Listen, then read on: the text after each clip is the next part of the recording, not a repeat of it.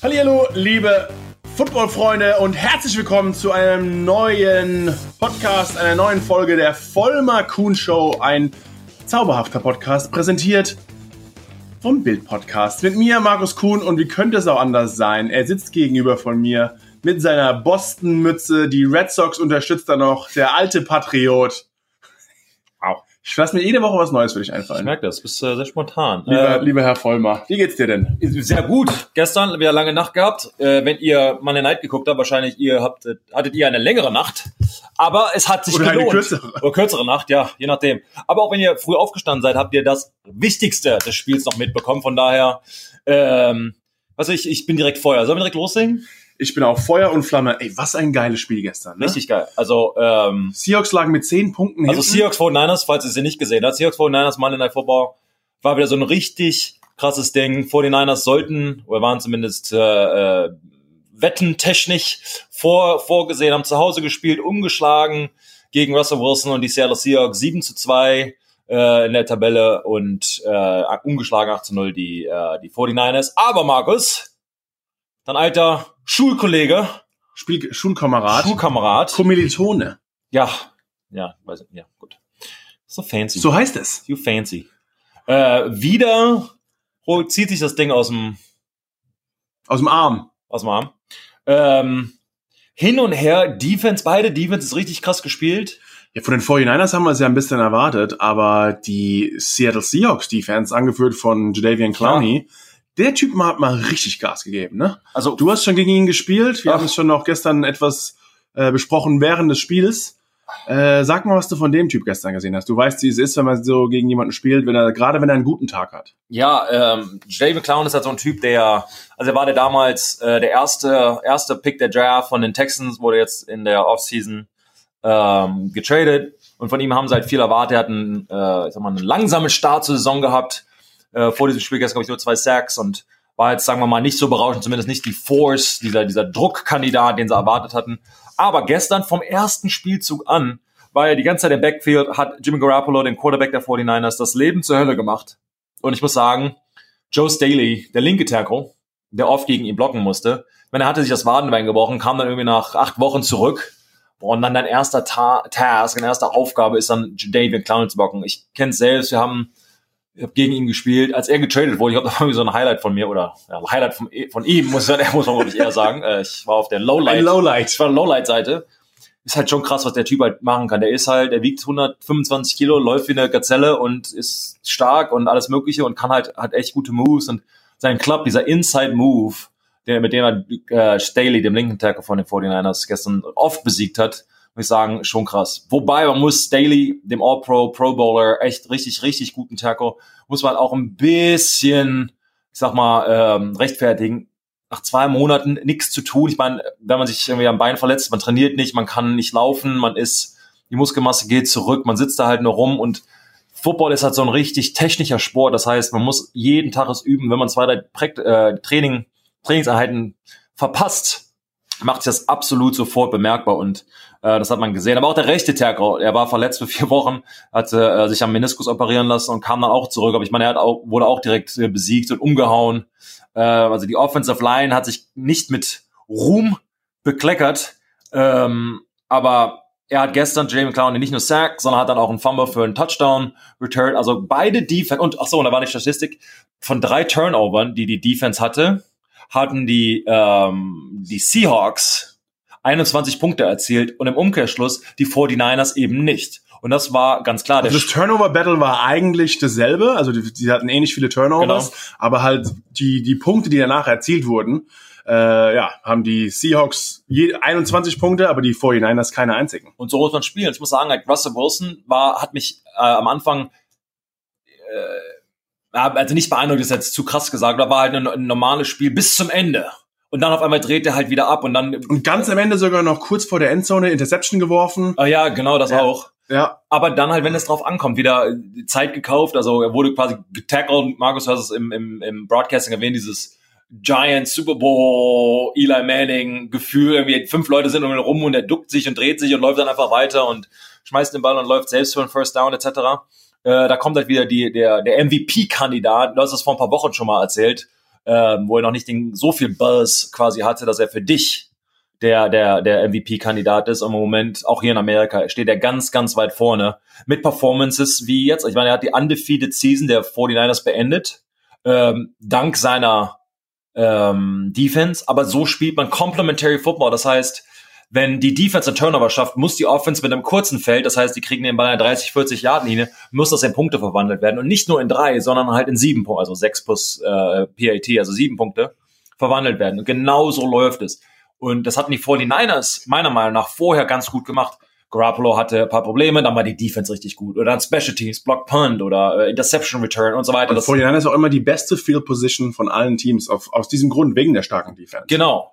Und dass man dadurch halt Punkte erzielt und äh, es muss halt nicht immer die Offense sein, die, die das trägt, sondern es kann halt auch ein oder andere Unit sein. Aber ab und an, du kannst halt nicht 16 Spiele in der regulären Saison haben, wo jede Unit, oder wo, sagen wir jetzt nur die Defense oder nur die Offense immer top ist. Manchmal hat man auch einfach das andere Team, das halt auch echt gut ist, dass er einen stoppt, dann muss halt jemand anderes äh, hochgehen. Und hier mit der, die Pass-Defense war vor dem Spiel die Nummer, die 29. beste oder drittschlechteste äh, äh, Pass-Defense der Liga der Seahawks. Hat aber so viele Sacks gemacht, hat Turnovers, hat äh, äh, Grapple unter Druck gesetzt. Und äh, die kam, der, der came through. Für mich war, waren die so der, der, der Game Ball Winner. Ich würde der ganzen Defense quasi geben. Also ja, auf jeden Fall. Also es, wir haben auch vor dem vor der Übertragung schon drüber gesprochen. Wenn man als als Defense auch gegen ein Team spielt wie die 49ers und die ganze Woche hört man in den Medien immer nur 49ers, beste Defense der Liga, ähm, spielen jagenden Quarterback wie verrückt, schaffen Turnovers und sie sind eigentlich der Star der Liga und auch der Grund, warum die warum die 49ers umgeschlagen sind. Dann hört man es die ganze Woche.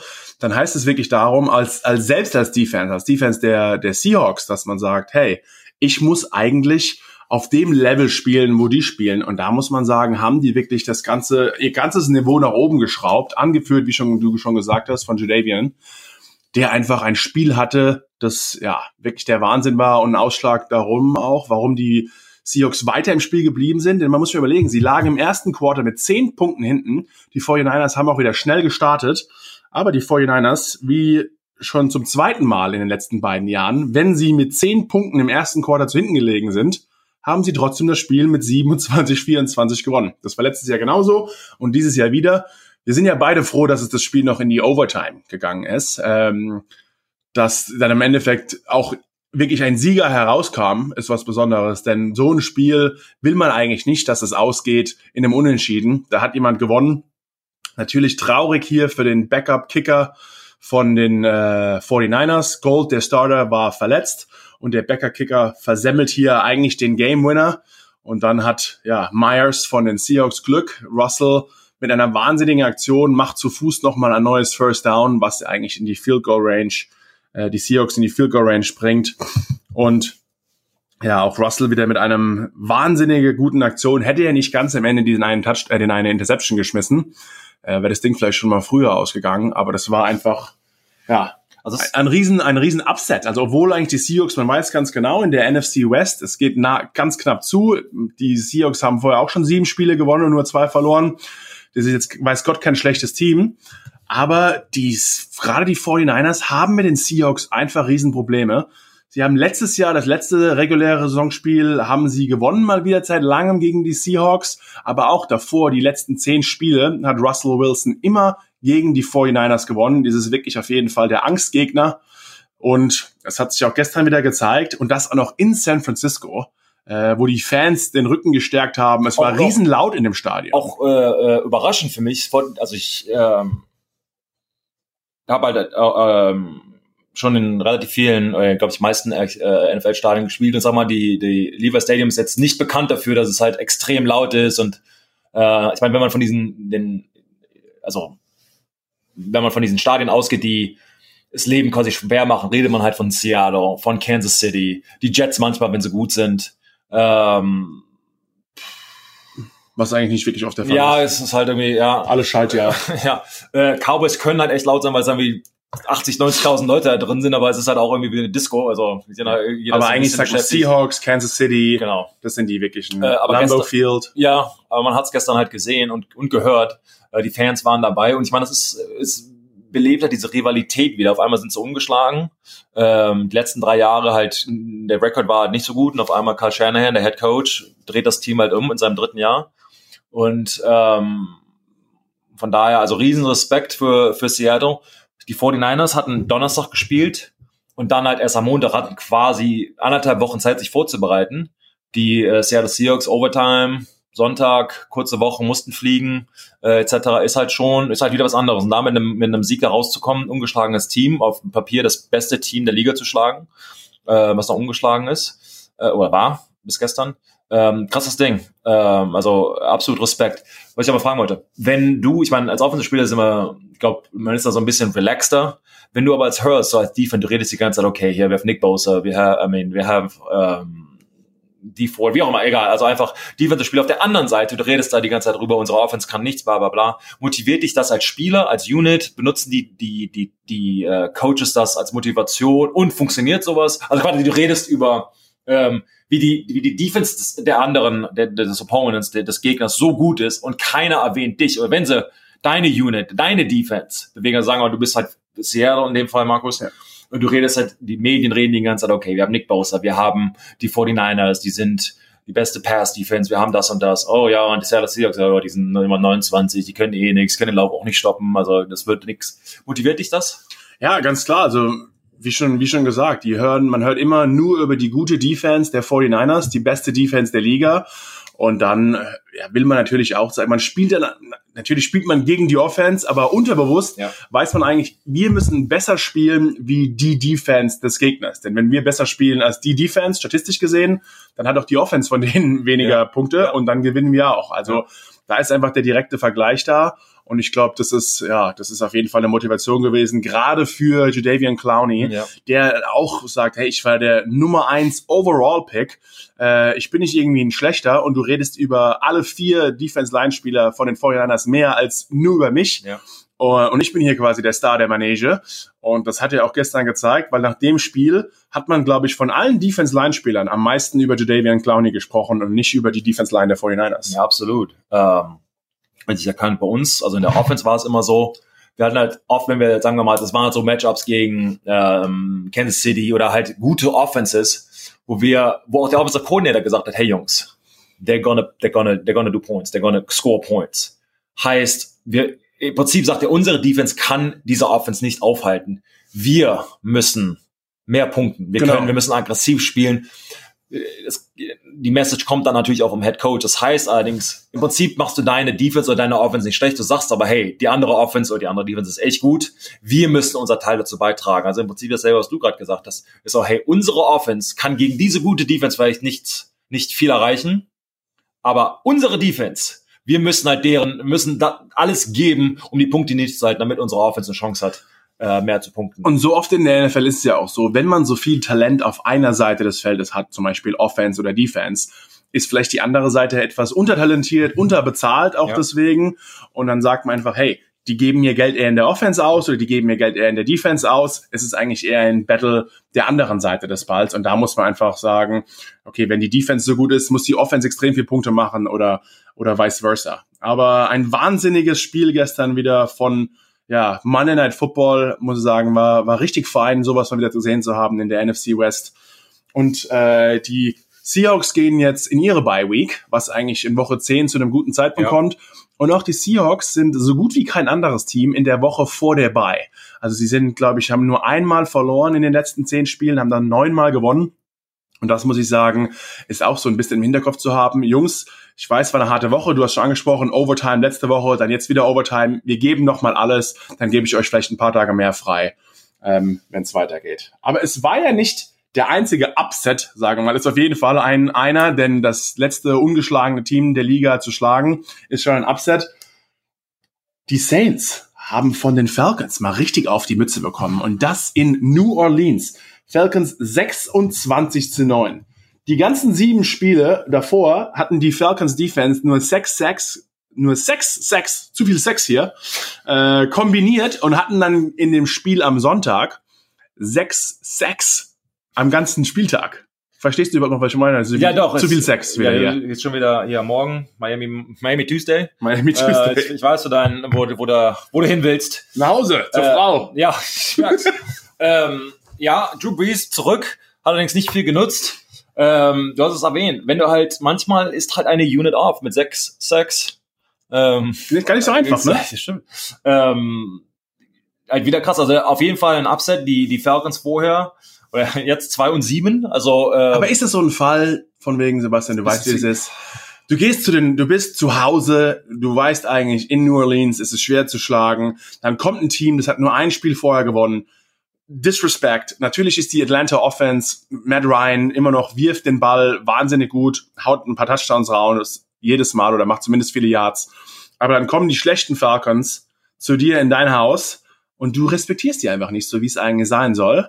Und ja. dann, ja, dreht die Defense mal auf, hat so einen Tag und dann kriegst du mal fleißig 26-9 auf die Mütze und schaffst doch nicht mal einen Touchdown. Ja, ich meine, auch auf jeden Fall die Konzentration war, war nicht da, vor allen Dingen, weil ähm, in oder bevor diesem Spiel waren sie eines der äh, am wenigsten bestraften Teams. Und dann auf einmal gestern hatten oder am Sonntag hatten sie zwölf äh, Strafen für über 90 oder für 90 Yards. Das, ich meine, 90 Yards ist halt schon mal wieder ein Touchdown im Prinzip einfach ein ganzes fast, Feld, ist ja. ein ganzes Feld. Ähm, aber halt dann auch so, so kritische Dinge wie ein Defensive Holding äh, Penalty äh, an der Goal Line. Die, äh, das sind halt so, so extreme Fehler, die, die, die man halt als, als Unit quasi nicht machen darf. Und du hast halt erwähnt, wenn die Offensive Line quasi nicht blockt oder quasi in dem Fall dann Drew Brees irgendwie was zaubern möchte und du, du hältst den Ball halt länger, man, man wird, man bleibt sich selbst quasi nicht treu, mit dem man erfolgreich quasi war. Und auch Drew Brees, klar, der letzte Mal wieder ein geiles Spiel gehabt, aber ähm, auch viel verpasst mit seiner Daumenverletzung. Da muss man auch erstmal wieder in den Rhythmus kommen zwischen Quarterback und Receiver äh, Route Running, jeder Quarterback ist ein bisschen anders. Der Ball kommt nach 2,3 Sekunden raus, mit dem Quarterback nach 2,6 Sekunden. Und äh, auch der Game Speed ist jedes Mal wieder, ich kenne es nach einer Verletzung, wenn man nicht die ganze Saison durchspielt, auch wenn du nur zwei, ja, ja. ich habe mal das Woche eins mitgemacht gegen Dallas Cowboys, hat mir dann das Wadenbein verletzt, war dann zwei Wochen draußen und dann auf einmal stehst du wieder auf dem Platz und eigentlich war nur zwei Wochen oder drei Wochen rum. Ja. Und auf einmal merkst du wieder, oh, wow, wow, wow, einfach die, ja. ich glaube immer noch, man kann sich einfach, das kommt im Fernsehen auch nie so rüber, die Geschwindigkeit und wirklich die Aggressivität und auch die Härte des Sports kommt eigentlich fast nicht so rüber, als wenn man mal auf dem Feld steht. Nee. Also wie es bei uns bei jedem Spielzug eigentlich scheppert und wie es eigentlich fast immer weh tut. Also ja. wir sind zwar harte Kerle, aber ich glaube, der Otto Normalverbraucher wäre einfach geschockt, wenn der einfach mal auf der Linie stehen würde und müsste mal so eine Third and Two oder eine Fourth and One oder eine Third and One, so eine Short-Yardage-Situation, jeder weiß, der Ball wird gelaufen, da rappelt's einfach in der Kiste. Ja, die ganze Zeit. Was man halt im Fernsehen nicht sieht, ist, weil jeder halt so groß und stark ist. Das ist dieser, dieser Vergleich quasi. Ich meine, die sind alle irgendwie zwei Meter groß, alle wiegen 150 Kilo und alle laufen halt wie ein Sprinter, so nach dem Motto.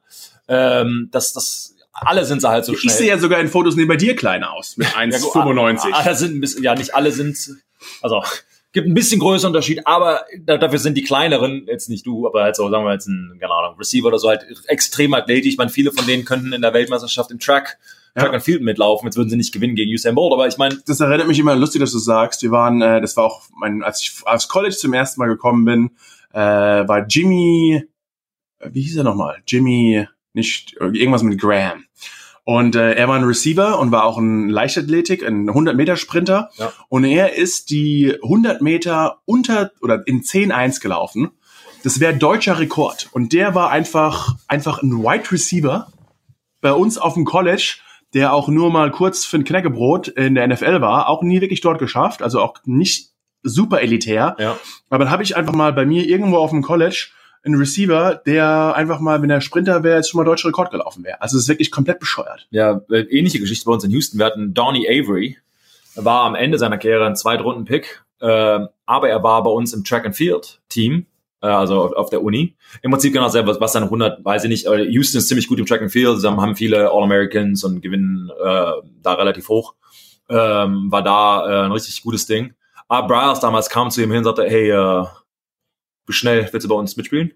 Hatte kein Angebot aus der Highschool, hat da Football gespielt, aber dem College gar nicht, keiner wollte ihn. ja, ich kann ja mal versuchen, war auch jetzt nicht übertalentiert. Das einzige, der einzige Spielzug, den er quasi hatte, Go, Go Route. Viermal hintereinander, einen von den fängst du. Ist 25% Chance nach dem Motto. Aber das sieben Punkte. Und hat funktioniert. Der war halt einfach schneller als, gut, jetzt haben wir nicht in so einer Power Conference gespielt, muss man auch sagen, aber einfach laufen an ihm vorbei. Hat er auch gemacht, irgendwie auch nicht die geilsten Hände gehabt, irgendwie, ah, okay, hab einen geschafft, jawohl. Und das war im Prinzip das Spielbuch. Und der lief halt auch irgendwie so eine 4-2, so in der Richtung, 4-3, irgendwie ja, sowas ja. halt, aber halt so richtig äh, krass. Ähm, also das sind halt äh, äh, extrem Athleten, aber um nochmal auf den Punkt zurückzukommen, den du angesprochen hattest, ähm, sobald man ein Spiel oder zwei und je länger man es halt aussetzt, klar weiß man, was man zu tun hat, äh, etc., aber auch ist irgendwie, man fühlt sich halt, die, die Amerikaner hier sagen halt rusty, man fühlt sich halt rost, eingerostet. Das ist halt, man, shake off the rust. Das ist irgendwie, das, man sieht es vielleicht auch nicht auf Kamera, aber irgendwas stimmt quasi nicht und es fühlt sich halt irgendwie komisch an.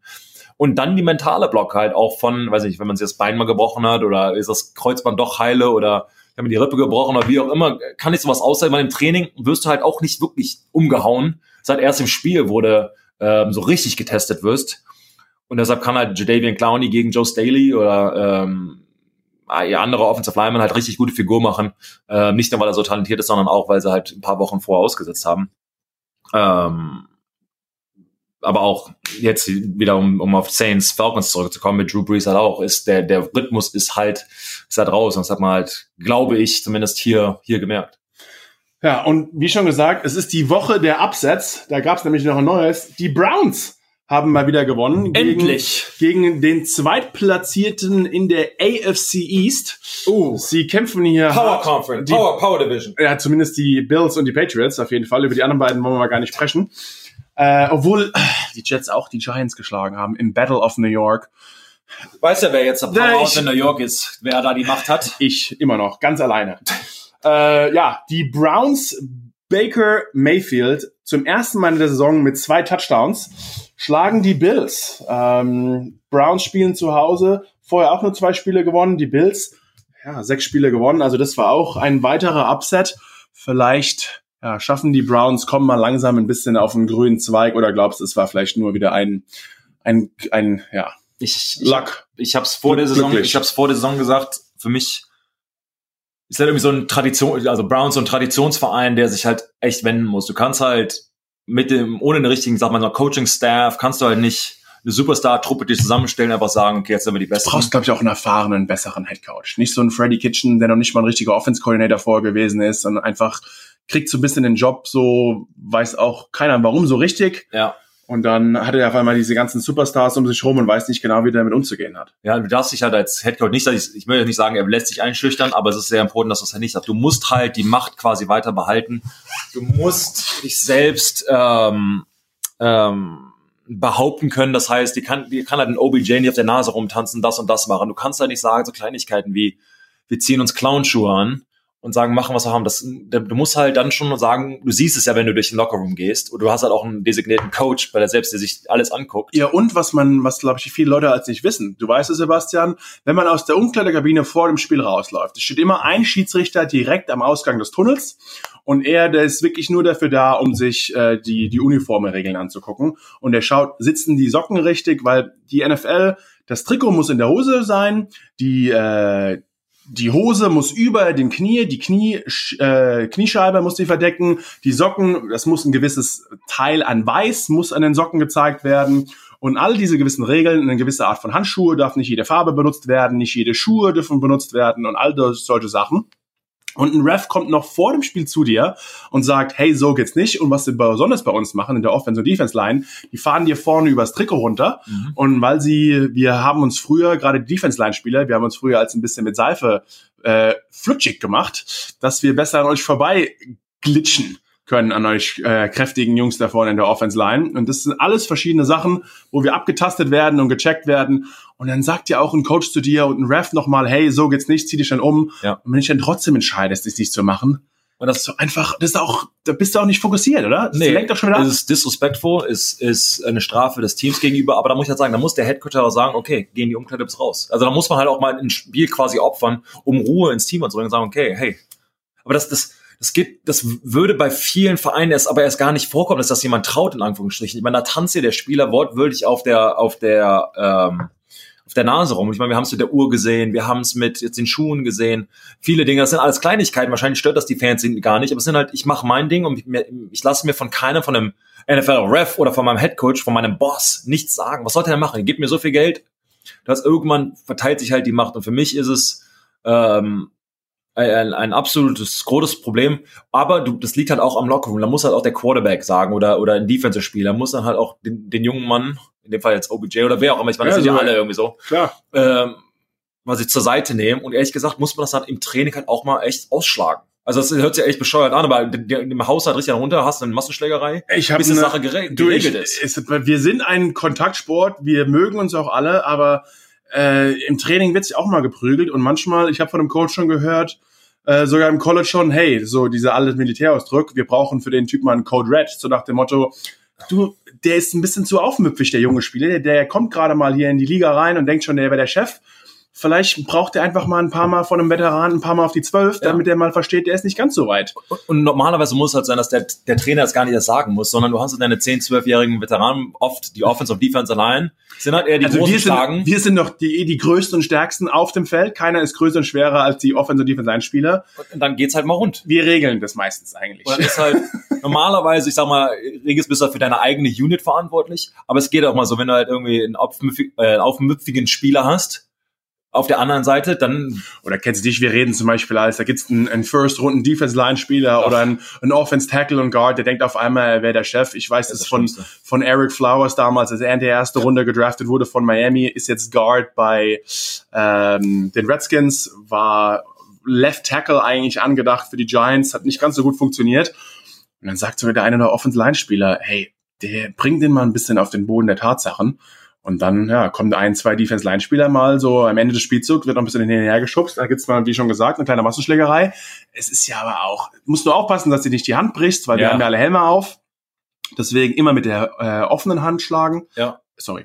Äh, Ja, kleine Tipps, falls ihr da draußen- kleine Tipps für die Footballspieler Äh, da draußen. Oder wie, wie äh, Defensive Lineman, ohne Namen zu nennen, den Helm, also in die Facemask rein und den Helm abziehen. Helm abziehen und dann den Typ mit deinem eigenen Helm vermöbeln. Ja, okay, das ist äh, die, die. War aber nicht gut. Nee, okay. Also, ähm, du übertreibst mal wieder. War er nicht ich, war ein Defensive Lineman, hab ich ja gesagt. Okay, dann, Ähm, dann geht's. Wobei, dann, dann wir, richtig. wir als Offensive Lineman wurden halt immer gesagt, hey, you don't start it, ich finish. you finish it. Ja. Eine Seite und alle fünf. Und dann die Leute von der Seitenlinie und meistens, du hast halt mehr Offensive Line Spieler als Defensive Line Spieler. A, du hast schon fünf auf dem Platz.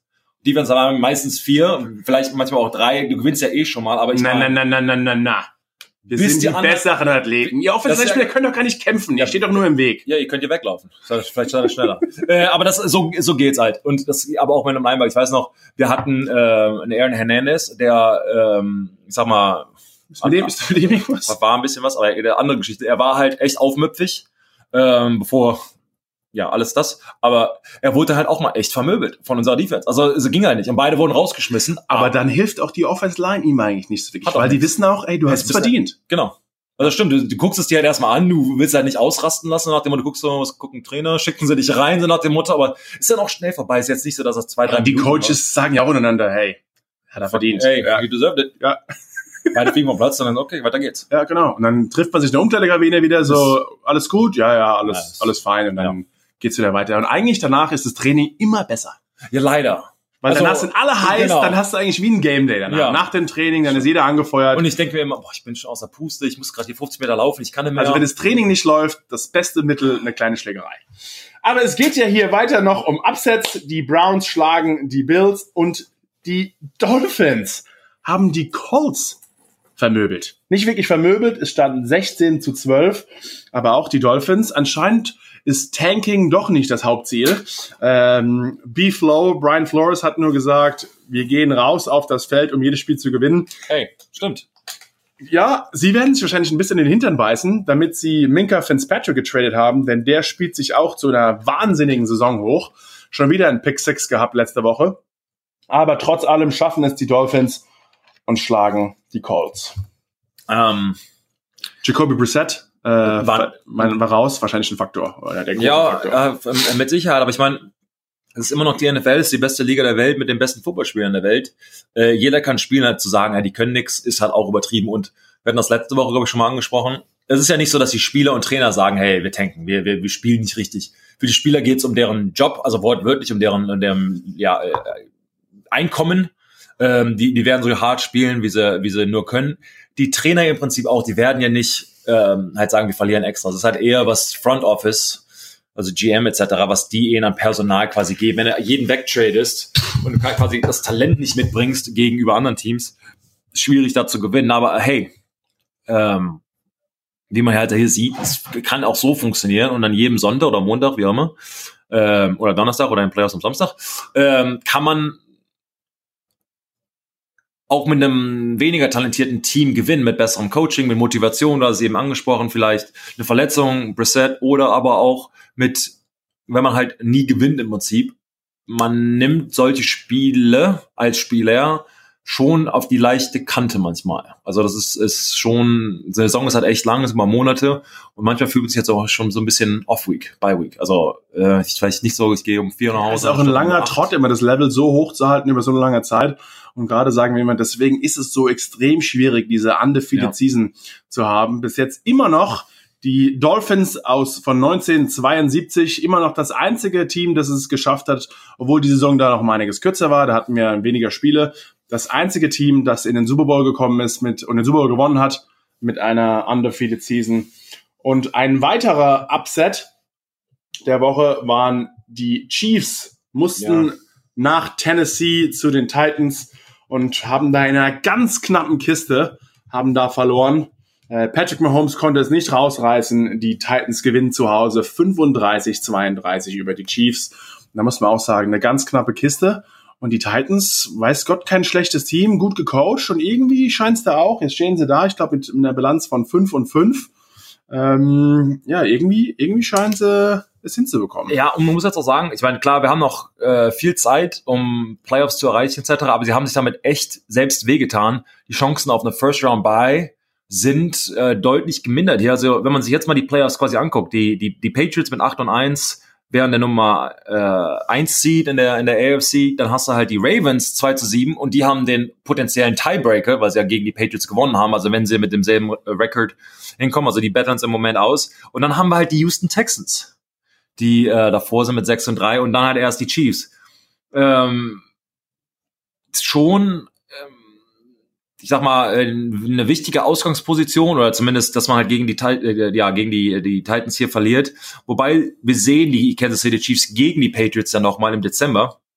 Das wird nochmal ein richtig krasses Ding. Wobei für mich, glaube ich, wir haben die ganze Zeit, hey, Patriots, äh, Kansas City in der AFC gesprochen.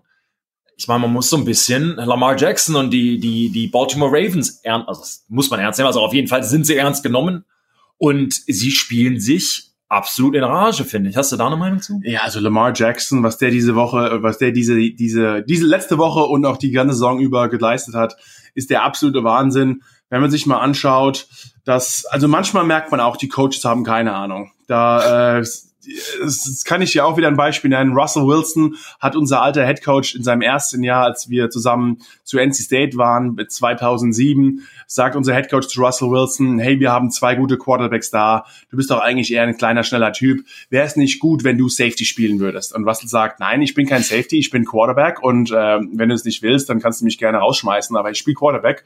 Es scheint seine richtige Entscheidung gewesen sein, denn bei ihm läuft es sehr gut. Und Lamar Jackson, ihm wurde noch vor dem Draft gesagt, ah, du warst zwar ein guter Quarterback hier bei Louisville und hast da sauber gespielt, aber vielleicht bist du eigentlich eher ein Receiver und du bist ja so schnell oder vielleicht sogar ein Running Back oder wie Slot Receiver. Ja, und jetzt schau, schau dir den Running Back mal an, der kann nämlich auch relativ gut werfen. Äh, der, der fackelt hier alles ab und er und Russell, das sind wirklich die zwei auf jeden Fall MVP-Kandidaten.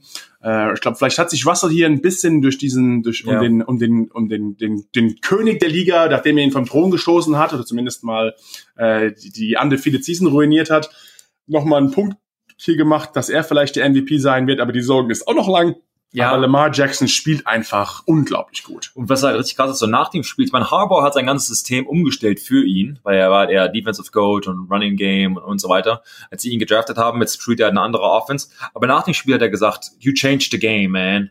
Uh, you know how many little kids in the country are gonna win number eight playing quarterback for next 20 years. Also, hey, du hast das Spiel echt verändert mit deiner Spielweise. Die Nummer acht, weißt du, wie viele Kinder jetzt die Nummer acht tragen werden für die nächsten 20 Jahre. Aber was viel geiler ist, seine Reaktion darauf meinte, ich kann es kaum abwarten in der Zukunft, aber jetzt muss ich erstmal den Super Bowl gewinnen. Ja. Also er ist halt fokussiert und es geht nicht um ihn selbst. Er sagt nicht, ja, ich bin der Geilste. Ich Auch in seinen Interviews immer nach dem Spiel, er kommt sehr äh, humble, wie man schon sagt, also sehr zurückhaltend ja. und äh, kommt, kommt gut rüber, wie er, wie das Team auch leidet, wie er sich auch selbst sieht. Und da macht er einen super Job, aber einfach, es ist so extrem schwer gegen so einen Quarterback, der gut werfen kann. Und dann hast du ihn vielleicht mal niedergenagelt und dann macht er auf einmal mit einem Spin-Move und tänzelt zwei, drei Spieler aus und läuft auf einmal für 40, 50 Yards. Ey, da, da kannst du, da kannst du einfach nichts machen gegen nee. so einen Typ. Das kannst du, kannst du, also das, das, du kannst dich eigentlich nur dabei hoffen, dass einer deiner Verteidiger ihn mal so abschleppt bei so einem Lauf, dass er sich verletzt. Also es ist ja so, so hart, wie es klingt. Das hat man bei, bei RG3 sein Backup inzwischen gesehen, aber du musst mir anschauen, im letzten Spiel war RG3, Robert Griffin III, war Lamar Jackson und äh, Melvin Ingram oder Mark Ingram. Die drei Jungs, alle drei, du hast drei Heisman Trophy Winner, also die besten College-Spieler äh, in ihrem Jahr hast du drei Heisman Trophy Winner bei dir im Backfield und spielst du eine Triple Option mit, mit Mark Ingram, RG3 und Lamar Jackson.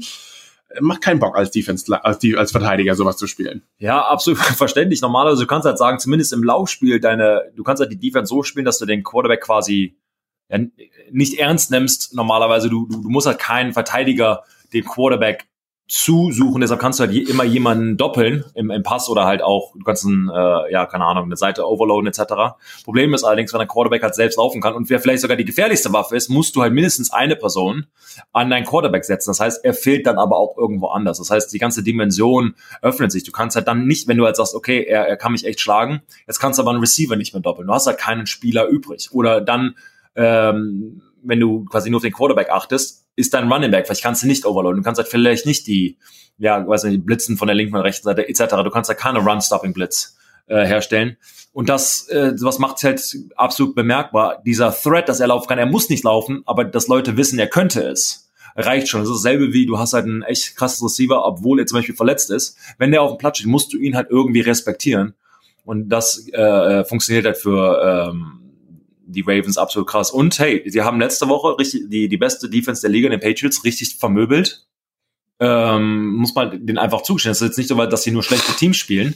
Und wenn sie ähm, jetzt hier 7 und 2, also die sind schon ähm, absolut in der Hand und können, können sich potenziell zumindest sogar äh, die Nummer 1, die Nummer 1 Seed auch sichern. Sind Sie vielleicht das beste Team der Liga zurzeit? Also wir sind ja, die, die, die Spitze ist so nah beieinander. Ja. Wir müssen eigentlich in der AFC reden wir von den Patriots und von äh, den Ravens, wie schon gesagt.